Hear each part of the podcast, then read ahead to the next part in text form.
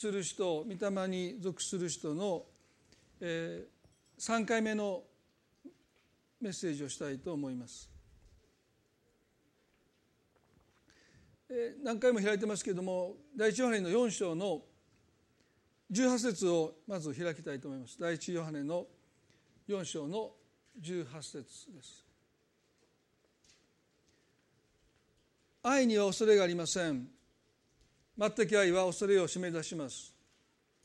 なぜなら彼らには刑罰なぜなら恐れには刑罰が伴っているからです。恐れる者の愛は全くものとなっていないのです。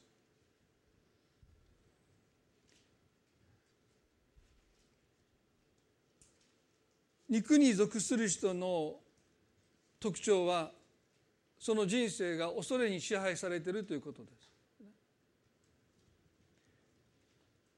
御霊に属する人の人生は反対に愛に支配されていると言えると思います。まあ、それがおそらく最も大きな特徴だろうと思うんですね。肉に属する人の人生は恐れに動かされています。御霊に属する人の人生は愛に動かされています。ですからもし私たちが肉に属しているのか御霊に属しているのかを判断しようと思えば一体私を動かしているのは恐れなのか愛なのかそのことを正直に自分に問えばですねまあ、おのずと私たちが肉に属しているのか御霊に属しているのかは分かると思うんですね。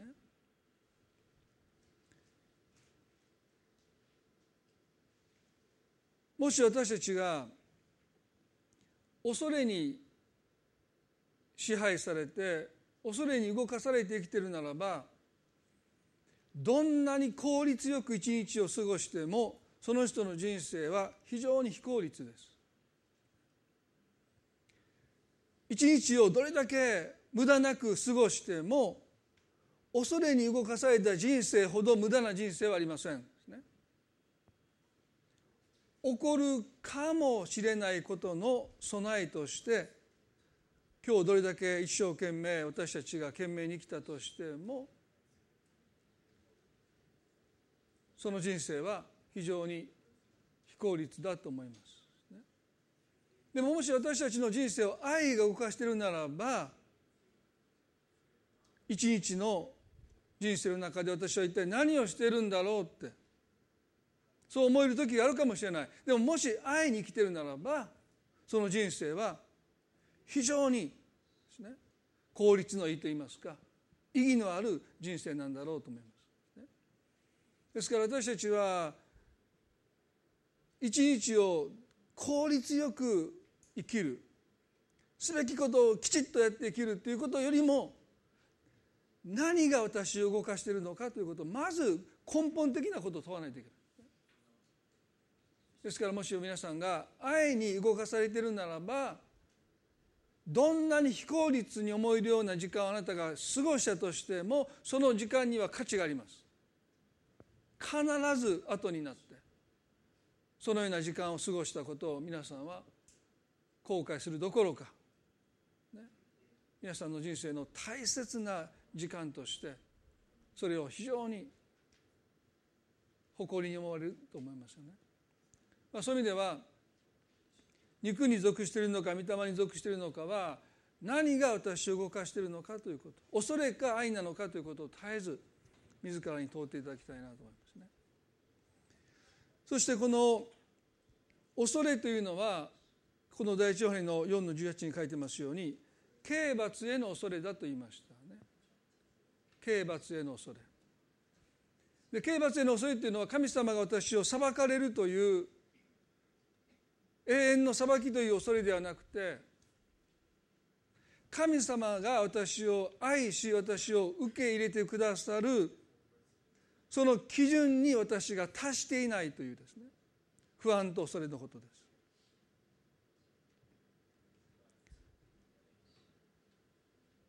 パウロがコリントのクリスチャンたちに肉に属する人へと呼びかけたのは彼らは別に神の永遠の滅びに自分たちが落ちていくとは思ってないですね。ただ神様は私を愛し受け入れてくださるその基準にはまだ私たちは達していないという不安とそれを持っていた。それが刑罰への恐れということです。肉に属した人は自分により頼んでいるのでいつも自分の足らなさに心を奪われます。肉に属した人が一生懸命になるのはいつもその自分の足らなさを穴埋めすることで何とか神の基準に達達しようとするその試みがあるからですよね。でもそれはいくら自分の足りなさを埋めようとしても神の基準に私たちが達することはありえません。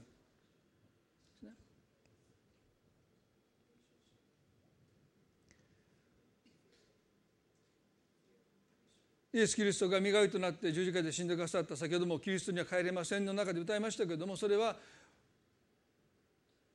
イエス・キリストが私たちの罪の負債を全額ご自身の命をもって償ってくださったという罪の許しという恵みを私たちに与えるためが一つですね。でも私たちの心から刑罰への恐れ恐れが完全になくなるためには十字架のもう一つの宮業を私たちがしっかりと受け取らないといけない、まあ、受け取ってるんだけどもそれに目が開かれないといけない。それは義とされるという恵みです。罪が許されるという恵みと義とされるという恵みは2つで1つなんだけども多くの場合ですね。多くのクリスチャンは罪許されることに関しては非常に関心があります。どうしてか。それは多くの人が在籍化に苦しんでいるからです。自分の犯した過去の罪。自分の失敗。人からされたこと。まあいろんな在籍感というものを多くの人は抱えて生きているのでキリストの十字架が私の罪のためだった。私の罪の償いのために身代わりになって死んでくださったというこの罪の許しに対して多くの人は必要を覚えています。ですから非常にキリストの罪の許しの恵みは受け取りやすいんですね。許されるということの素晴らしさは皆さん経験していると思いますよ。それは私たちを自由にします。私たちを解放します。ある人間関係で長年許してもらえなかったけどある日突然もうあなたのことを許しますと言われた時に私たちはですねもう本当に涙を流しながら許された喜びっていうものを実感しますよね。本当にいいんですか？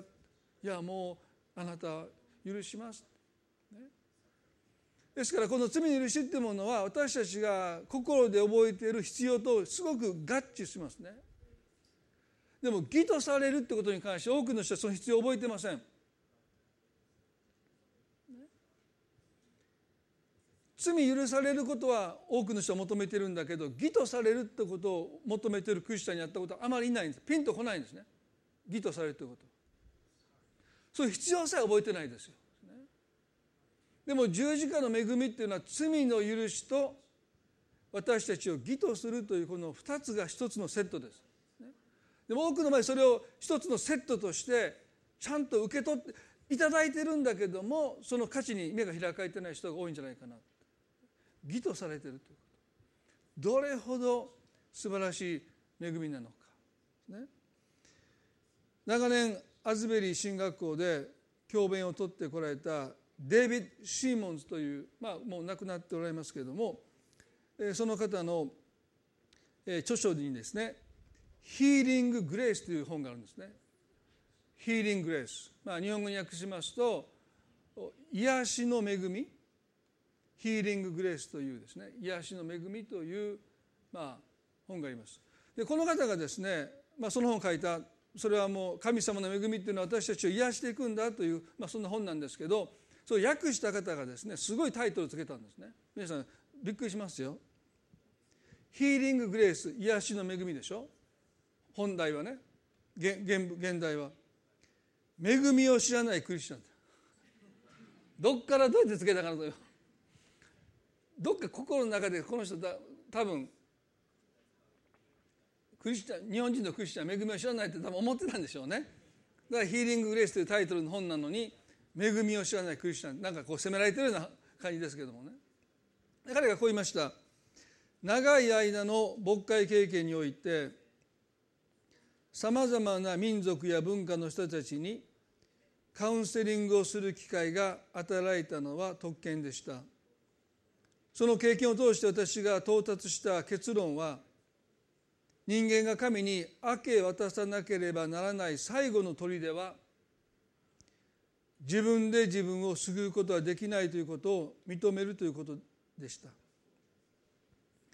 人間が神に明け渡さなければならない最後の砦は自分で自分を救うことはできないということを認めるということでした。罪を悔い改め野心を捧げ金銭を捧げ肩書きを捧げ名声を捧げ安逸すら捧げ全てを喜んで神に捧げ喜んで明け渡すことをしても最も克服するのが困難で最も高い授業料を必要とし最後まで捧げられないで頑張るのは神との正しい関係を自分のものにするために自分にもできることがあるという自信です。まあ、ちょっと訳が長いんですけどね神との正しい関係を自分のものにするために自分にもできることがあるという自信です。分かったような分からないような表現ですけど簡単に言えば神様との正しい関係っていうのはねこれは義とされるっていう意味なんですよね。神様とそういう関係を持つのに私にも何かできるという自信を持ってる、まあ、もっとシンプルに言えばですね多くの人は心の深いところで自分は正しいと思ってるという意味なんですどんなに人に迷惑をかけてどんなに人に損害を与えた人も実にその心の深いところでは自分は正しいと思ってるんですよ。今回新幹線の中である大きな事件がありましたね。むしゃむしゃするからむしゃくしゃするからと言って人を殺めた、ね、でその人にもしインタビューできてねお話を聞いたら多分その人は自分も責めると思いますよ。でもね誰かを責めてますよ。人の命を奪っていながら心の深いところでは俺は正しいと思ってるんですよ。俺はそれができる人間だと思ってるんですよ。だからおそらくその人の口から人を責める言葉をたくさん聞くと思います親が悪い先生が悪い代々が悪い、こんな犯罪に手を染める人でも心の深いところでは自分が正しいという思いがあるんです。これが皆さん罪の姿なんです。こんな話聞きましたよ。部屋の中に子供が一人しかいなくて。そこにきなこ餅がありましたね。でお母さんがその部屋行くときなこ餅がなくなってるんです。自分が食べようと思ったのに。で子供に言いました「何々ちゃんここにあったきなこ餅食べたでしょ」で子供がお母さんの顔見て口の周りいっぱいきなこにいっぱいにしてね食べてないって。これが罪なんですよ。ね食べとるやんかって誰が見たってもう口中きなこ餅でも子供は平然と言うんですよ食べてないって僕嘘つけへんもんお母さんが食べたんちゃう？と。このお母さんえ私だったかな？みたいなね。あまりにも堂々とお母さんが食べたんちゃうのって言い始めるからあそうかなごめんなんだか言いながら逆に丸め込まれたりしてね。子供でもねこっそりときなこ餅食べてんのに僕は悪くないお母さん悪いんやって、ね、これ罪なんです、自分は正しいこれが最後の砦なんですね。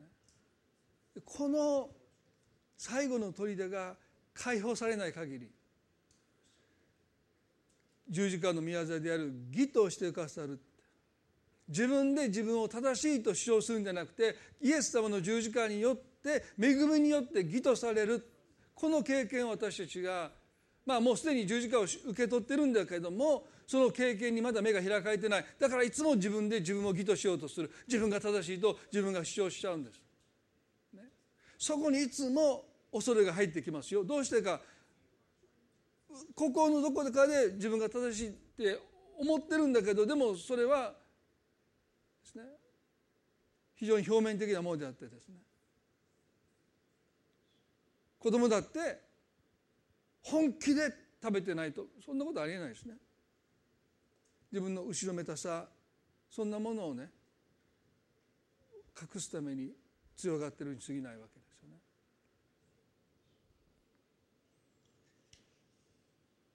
先週あの1万タラントの負債のお話をしました。ね、マタイの18章ですけども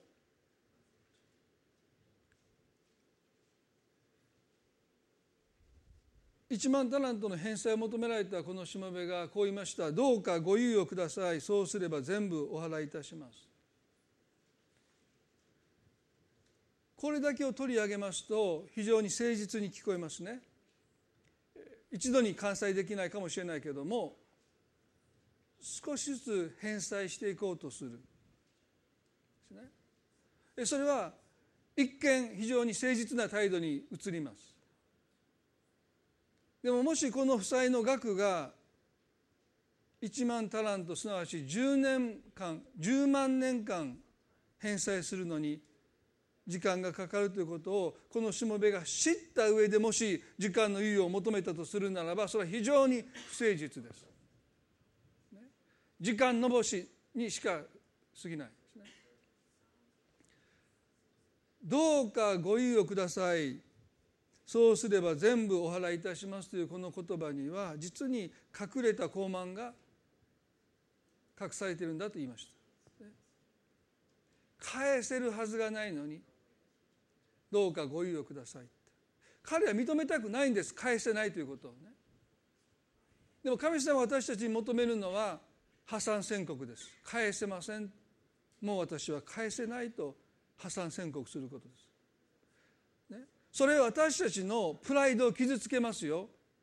少しなら返せるというところに私たちはプライドを持とうとしますからね。返せませんって。でも神の恵みを受け取るために必要なのは傲慢です。プライドです、ですが私たちは神の前で破産宣告をするわけです。私は自分の罪を自分で償うことができませんと認めないといけない。皆さんね。今夫婦との旅路を遂行していてうちの奥さんが数ページ書くことになりました、ね。まあ、それはですね全てのエピソードが僕を美化するからです。立派な失敗もあるけどへりくだったご主人。夫やなみたいなね。自分が書いてるからいいでしょ。自分で書いてるんだからね。好きに書けますから本読む人私のこと知らないんでね。本だけ見てたらなんかすごい人やな、まあ、そういうならないためにちょっと書かせてほしい、ね、バランスを取らないんですけどバランスをですね。でその時ね昔のことをいろいろやっぱこう話する中でまあ私が彼女に言ったいろんな言葉がありますけどいまだに怒りが伴ってる言葉が、まあ、いくつかあるんですね。まあ、エピソードで書いてますから皆さん読んでくださいね。ということはね自分の言った愛のないねそんな悪意はなかったですけど発した言葉の償いすら結婚して二十何年経つけどできてないんですよ。たった一言ですよ二言ですよ。ということは自分の罪を自分で償えるなって思う人はですね相当な傲慢ですよ。ありえない。でしょ？皆さん人に対して迂闊に発した言葉でその人を傷つけたその傷を償えますか？なかなか償えないですよ。10年謝っても償えますが償えない。20年償えないですよ。たった一言の言葉ですら償うことがもしできないとするならばね私たちが今まで犯してきた全ての罪を自分で償えるなんていうことをもし思うならばその人は相当な傲慢ですよね。身の程知らずですよね。1万タラントという負債のその大きさにおそらくうすうす気が付いてるんだけど認めたくない。返せると言いたい。そんな罪の重い傲慢というものが彼の中にも見受けられますよね。どうかご猶予ください。そうすれば全部お払いいたします。皆さん今日ねこの罪の許しっていうものの一つの面はですねマイナスをゼロにするだけなんですね。そうでしょ？ある人に損害を与えます。弁償します。親友にはなれませんよ。それで終わりです。ね。まあだいぶ前に私あの高速道路であの追突の事故を起こしてしまったんですね、まあ、皆さんにも話したと思いますけれども、まあ、大きな事故じゃなかったんですけれどもバンってぶつかって前に乗ってる人がぐっとこうムチ打ちのような形になってですね。で保険会社を通じて、えー、車の修理そして病院のお金全部払いますよね。そしてその方の会社にも行きました。会社の車だったので、まあ、会社の上司の方にも謝りました。すいません私の不注意であの会社の車にも損害を与えました。って言って、まあ、全部の、えー、まあ償いをしました。ですね。そしたら私もその人との関係はマイナスからゼロになっただけで彼は私の友達でありません。年賀状も交換しません。お歳暮もお中元も送りません。もう名前も忘れました、ね、ゼロなんです関係が。他人ですもう。申し訳ないなってもう全然思わないです、ね、ゼロになったので。後遺症が残ってゼロにならなかったらおそらくずっと大引くかも分かりませんが、まあ、もちろんそんな大きな事故じゃなかったので、まあ、病院にも一度帰っただけで終わったんですけどでもゼロになったことで関係は他人です。もし十字架の恵みというものが私たちの罪を許しただけならば私たちとの神様との関係はマイナスからゼロになっただけです。神様と私たちは他人です。神は私たちの祈りを聞く義務もありませんゼロなんだからなぜ義とされることが大切なのかそれはゼロを100にするのが義だからです。マイナスをゼロにするのが罪の許しでしょ。でもゼロだと他人なんです。でも私たちを義としてくださるというこの十字架の御業はゼロを100にするんですだからこの0から100にしてくださるというこの義とされるという恵みを私たちが受け取っていながら100とされているという実感がほとんどのクリスチャンにはありません。私の中にもありません。だから恐れが入ってくるんです。今日皆さんに知っていただきたいことは神様との私たちの関係は義とされているすなわち100とされている。それはね神様が私たちを愛し私たちを受け入れ私たちに惜しみなく祝福を与えるための基準を私たちが100%満た満たしたものとして見なされているということなんですよ。100%です。マタイの3の17でイエス様が洗礼を受けられた時に天からこのような声が聞こえました。父なる神がその洗礼を受けるイエスに向かって受けられたイエスに向かってこうおっしゃいましたね。これは私の愛する子私はこれを喜ぶとおっしゃった義とされるということは私が正しいものにされたということも含まれるんだけどそれは義とされることの一部です義とされるということは神様にとって私たちが愛する子になってこの方の喜びと私たちがなるということです。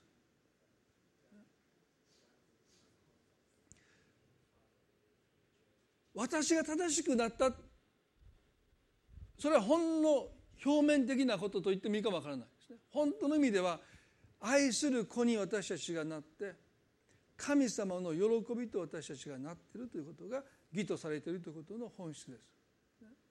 だからピンとこないんですよ。罪の許しはピンときます、ね、感激します。受け取れます。でも義とされてる神様の基準を私が100%満たしたものと満たされてるって言われても生活を見れば分かるでしょ？皆さん。神様を喜ばせるよりも神様を失望させることの方がはるかに多いですよ。この教会の帰りにおそらく2組1組2組は車の中で喧嘩するかもしれません。あんなにいいメッセージ聞いたのにお父さんどこ聞いてたんやそんな自分のことになんであんた自分のことどんどんエスカレートしていきます知ってるようでしょ必ずそういうご夫婦がおられるからですね今日はお父さんのためやったなそれでカチンときて何であんたのためやんか何で私のためなんかみたいな。もうそれでもう帰ってね。もう散々な日曜日やったみたいになるわけですよ。ね、ああって思うことが多いですよ。ね、これは私の愛する子私はこれを喜ぶって言われてもピンとこないですよね。でもね義とされてるっていうことはあなたがどうであれそれはイエス様があなたの磨いとなって成し遂げてくださった恵みの宮業なのであなたがそれを感じようが感じまいがあなたの生活がそれにね共鳴しようがそれを証明しようが関係なくそれはもう十字架の宮業です。ね、あなたは自分の罪をも償っていないのに罪の許しを受け取っているとするならば神を満足させることを100%満足させることをあなたがした覚えがなくてもイエス様が磨いとなってそれをしてくださったならばその恵みの宮座義とされているというこの恵みを私たちはもう受け取ってるんですよ。救われたということはね。でもそのことに目が開かれて義とされているということの喜びが皆さんを支えますように。神様の愛する子神様の喜びとされているということがどうか皆さんの心から恐れを完全に締め出しますように。あの宝刀息子の中でそのことを私たちは繰り返しお話をしてきましたね。ある部分を抜粋して少し最後にお話したいと思いますけれども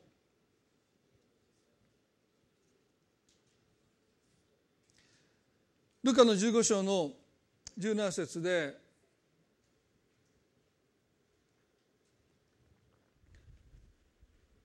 お父さんの財産を使い果たして飢饉がやってきて食べ物に窮して友人のところに身を寄せたんですけども豚の世話を強いられて彼は豚の世話をしながらですねでも誰も彼に食べ物をくれなかった、ね、まあ家畜以下の扱いを受けているわけです。搾取されてるわけでしょ。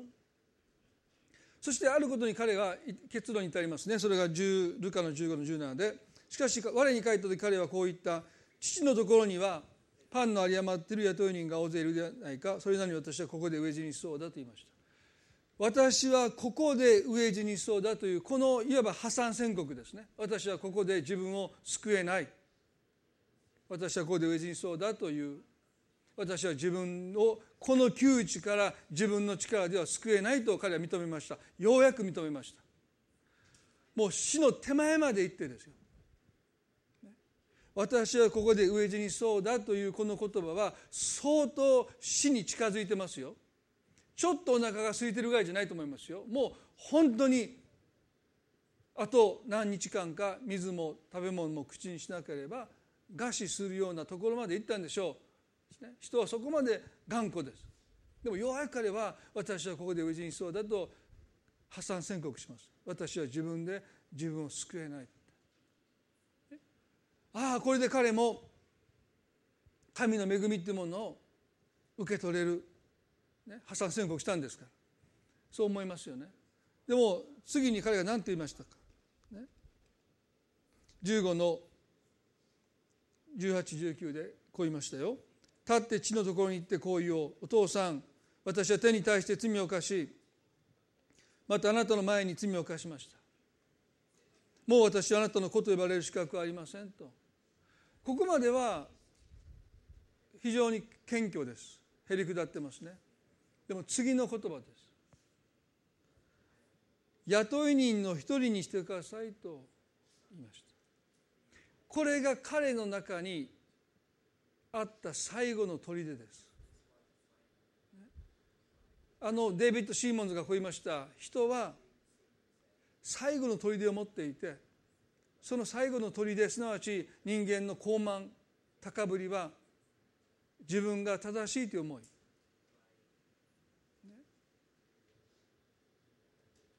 雇い人に一人にしてくださいというこの言葉は謙虚から生まれた砕かれた魂から生まれた言葉でありません。この後に及んでもなお彼は自分の努力で父との正しい関係を回復しようとしていますその高慢な思いの根底にあるのはやっぱり自分は正しいという思いなんですもう私はここで飢え死にそうだと自分で自分を救えないと認めたはずの彼の中にまだ彼自分は正しいと思いがあるというこの事実ですよね。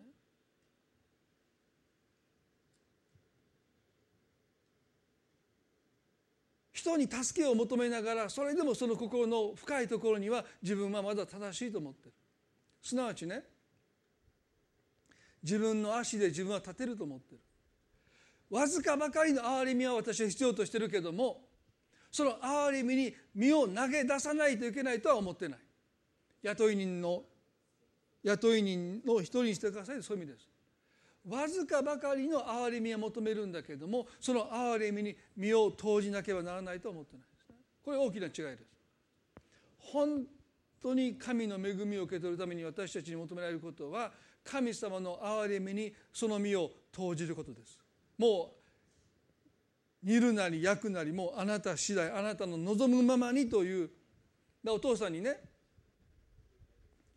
お父さんもあな私はあなたにもう全て委ねます。生かすも殺すもあなた次第ですと。身を投じないといけないのに彼は雇い人の一人にしてくださいと。まだ父とある程度の上下関係あるけどそれでもまだ対等に立とうとしてる。んですねこれが人間の高ぶりです。憐れみは必要だけどその憐れみに全て身を投じるのは嫌だ。やっぱり自分の力で何とかしたい。ですから彼は心の中でそう思うんです。雇い人の一人にしてくださいと言おうとそう思って彼は帰ってきます。でも彼の足が止まるんです。もう家に帰れない。それは自分のした罪の重さっていうものに彼がおそらく気が付くんでしょう。お父さんに死んでくれって言って財産を半ば強引にむしり取ってそれを風俗で使い果たしてしまった。町の人たちの目線視線罵声いろんなものが飛び交ったんでしょう。おそらくもう彼は家に帰れないでいる。立ち止まっているその彼のもとに父が走り寄って彼を抱きしめて頬に言語では口づけしてやまなかった。まさにそれは「来よ私はあなたを許している」というこの父の和解の行為ですね。糞尿で染み込んだ臭いその服を着ているその息子を抱きしめてその方に何度も何度も口づけをする父は息子に言うんでしょう。あなたの罪は許された私はあなたを受け入れてる。愛してるよ彼を抱きしめてる。彼はそれを父に抱きし抱きしめてもらいながら自分の罪が許されたということをおそらく経験したでしょう、でもそれじゃあマイナスがゼロになっただけです、このあと父が彼にしたことが十字架のもう一つの技です。義とするということですね。な皆さんももうご存知ですよね。15の22でところが父親はしもべたちに言った。急いで一番良い着物を持ってきてこの子に着せなさい。それから手に上をはめさせ足に靴を履かせなさいと言いました。この前に息子はこういうんです。お父さん私は手に対して罪を犯しまたあなたの前に罪を犯しました。もう私はあなたの言葉の資格はありませんと言いました。でも彼の口から出てこなかった一つの言葉が雇い人の一人にしてくださいという言葉でした。なぜその言葉が出てこなかったのか。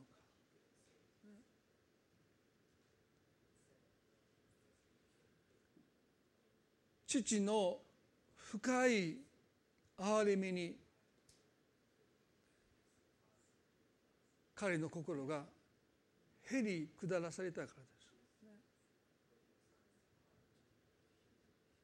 す。父の深い憐れみに彼はようやく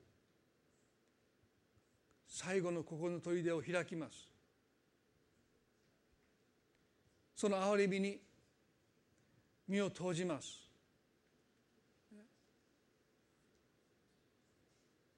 自分が正しいという思いを明け渡していきます。だから彼の口から雇い人の一人にしてくださいと言葉が出てこないんです。私が言うことじゃないって。お父さんあなたが決めてくださいって。その時彼は何を経験するのか。彼を義としてくれる。私の愛する子。私はこれを喜ぶというその恵みを彼は経験するんです。その汚い上着を脱がされて一番良い着物を着せられます。何の資格もない彼。まだ償いすら終わってない。いや子と呼ばれる資格がないと彼が言う通りです。そんなものないんですね。なのに父は一番良い着物を彼に着せます。一番良い着物これは父が受け入れているというあなたは私の期待に応えているという私の愛する子私の喜びだということの証人として与えるものですよね。この一番良い着物こそがキリストの義です。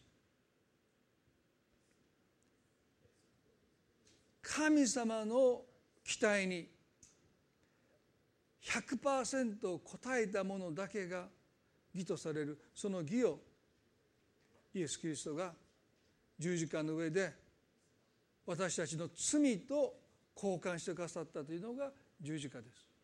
私たちは自分の罪をこの方に渡しました。イエスが私たちにくださったのはご自身の義です。その義を私たちは着せられたと聖書に書いてます。ローマの8章の一節には誰でもキリストのうちにあるものは、ね、罪に認められない。それだけだけじゃないんですよ。この方によって私たちは義とされる最後に聖書にしたこと聖書に箇所をしますね。第2コリントの5の21です。第2コリントの5の21で神は罪を知らない方を私たちの代わりに罪とされました。それは私たちがこの方にあって神の義となるためです。もう一度読みします。第2コリントの5章の21で神は罪を知らない方を私たちの代わりに罪とされました。それは私たちそれは私たちがこの方にあって神の義となるためです。皆さんどうぞ目を閉じていただいて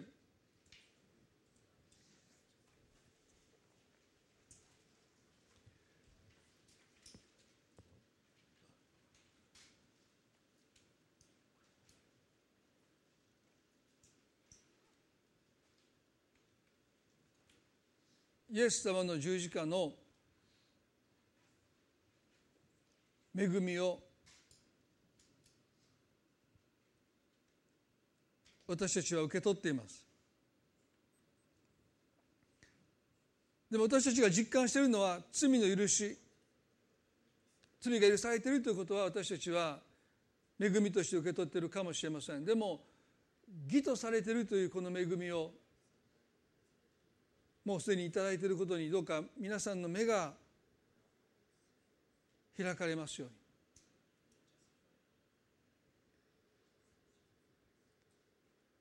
罪の許しはマイナスからゼロにその関係を戻しただけです。神様とまだ他人です。無関係です。神はあなたに対して何の義務も負いません。でもキリストの十字架はあなたを義としました。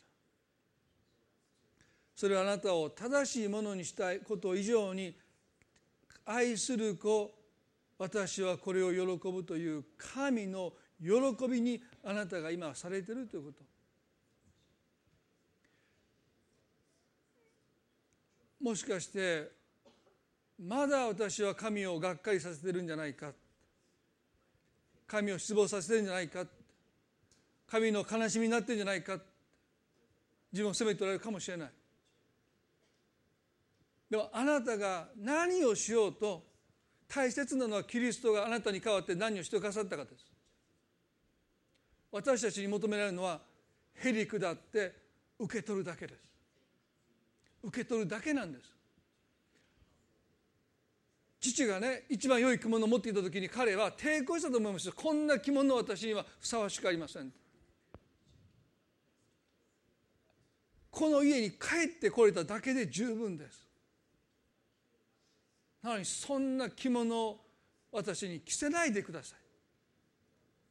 おそらく彼はそう思ったと思いますよ。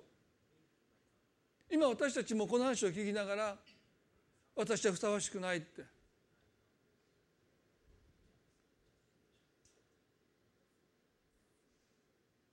だからイエスが身代わりになってくださったんじゃないでしょうか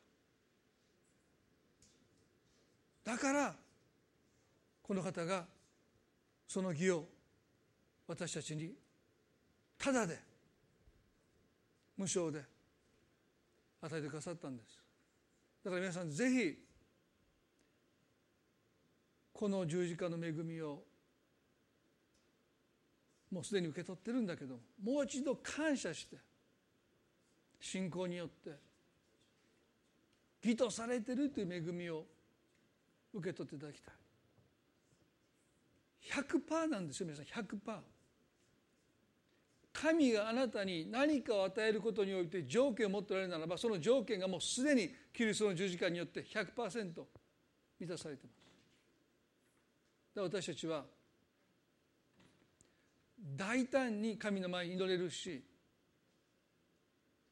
神の前にその愛することとしてその心の喜びとして胸を張って生きていけるんです。それが十字架の御業です。その恵みを受け取るときに恐れは私たちの心から締め出されます。今日義とされているというこの恵みに私たちの目が開かれますように。一番良い着物をもう私たちは着せられている。キリストの義を着せてもらってる。神はその義を通して私は見ておられるんだもうあなたはあのアダムとエバが罪を犯した時の裸で怖くなって隠れましたというもうそのその状態ではありません。キリストの義を着せられてる。だから恐れる必要がないんです。100%あなたは期待に応えてるって神がそうやって今も私たちを見ていてくださってる。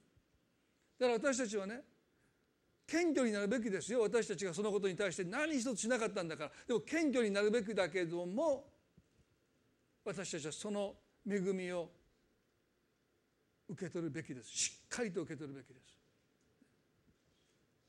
そして神の栄光のために生きていくべきだと思いますね。一言祈ります。神様神の恵みは私たちに無償で与えられていますけれどもそのことゆえに私たちには義とされているという実感が非常に乏しいです。罪は許されたことは分かる。でも義とされてる。神の期待にもう100%応えたものとして見なされてる。愛する子その喜びとされてるということが私たちの中でまだ実感が非常に乏しいです。どこかで基準に達してない自分がいます。あの宝刀息子の葛藤です。お父さんに抱きしめられて頬に口づけされることまでは受け止められた。でもその上着を一番良い着物を着せられることに対して彼は抵抗したと思います。私はそれにふさわしくない。もう少し待ってください。その着物にふさわしいものになった時にお父さんその着物を私に着せてくださいとそんな思いがあったでしょう。謙遜のようで実は隠れた傲慢です。私たちにできることは神の憐れみに身を投げ出すことだけです。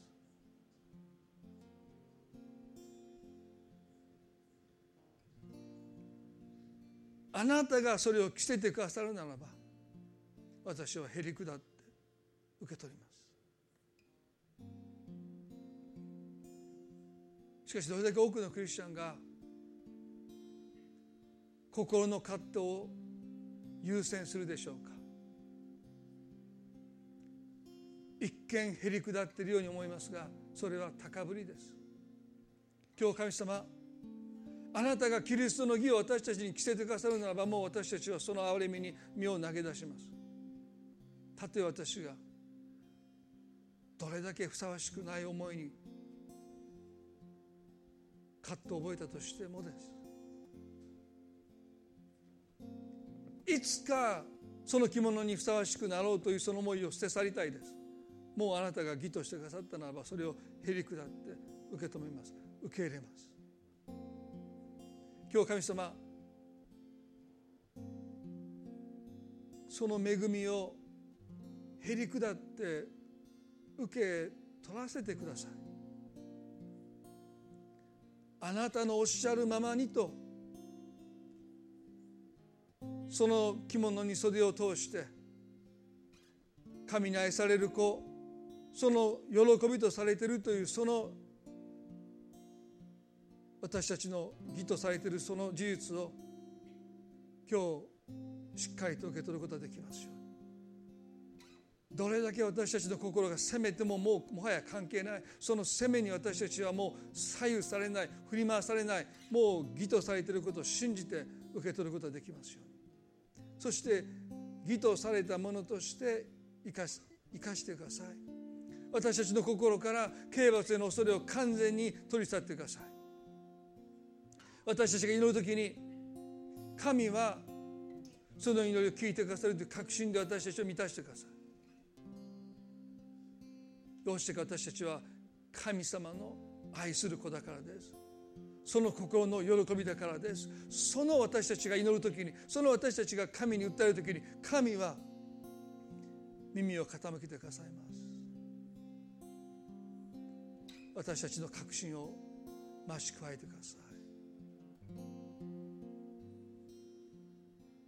十字架の恵みありがとうございます。その恵みに生きる者に私たちをしてください。刑罰のそれから一人一人を解放してくださることを今祈ります。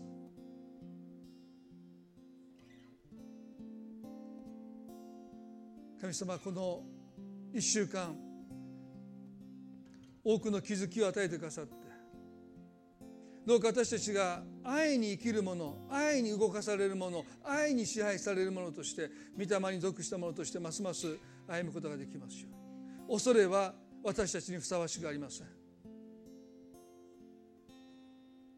100%あなたの期待に応えています。昨日も今日もいつまでも私たちはこの期待にあなたを裏切ることはもうありません。100%昨日も今日も明日もあなたの期待に応えたものとして生かされています。これが恵みです。計り知れない恵みです。ありえない恵みですけれどもそれが十字架の御業です。私たちをこの恵みのゆえに謙虚にしてください。この恵みゆえにへり下らせてください。へり下ればへり下るほどこの恵みを感謝して受け取るものに変えられていきます。お一人一人の中にあなたが気づきを与えてくださること。恐れからの解放を与えてくださることを今祈ります。感謝して愛する私たちの主イエスキリストの皆によってこの祈りを見舞いにお捧げいたします。それでは皆さんどうぞ立ち上がっていただいて賛美を捧げたいと思います。主イエス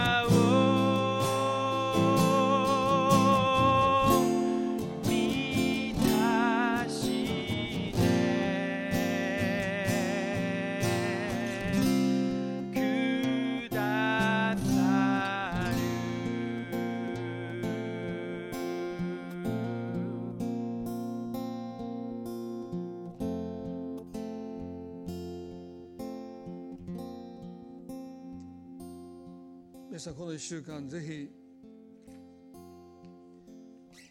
キリストの義を着せられたものとして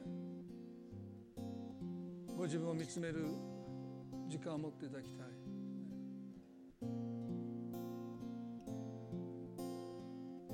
その恵みを手放さないで簡単に手放しますけど何が何でもそれこそが私たちが最後の砦として死守するべきです。自分は正しいというこの罪の思いを神の前に明け渡して神が私を義としてくださって義と認めてくださってこの恵みを何が何でも守り続けていきた。いそのことをそれぞれの時間の中で取り組んでいただきたいな。そう願いま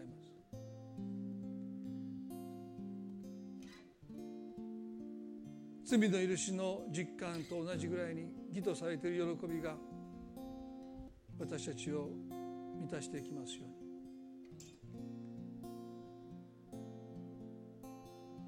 それでは今朝これで礼拝終わっていきたいと思います。互いに挨拶を持って礼拝を終わっていきましょう。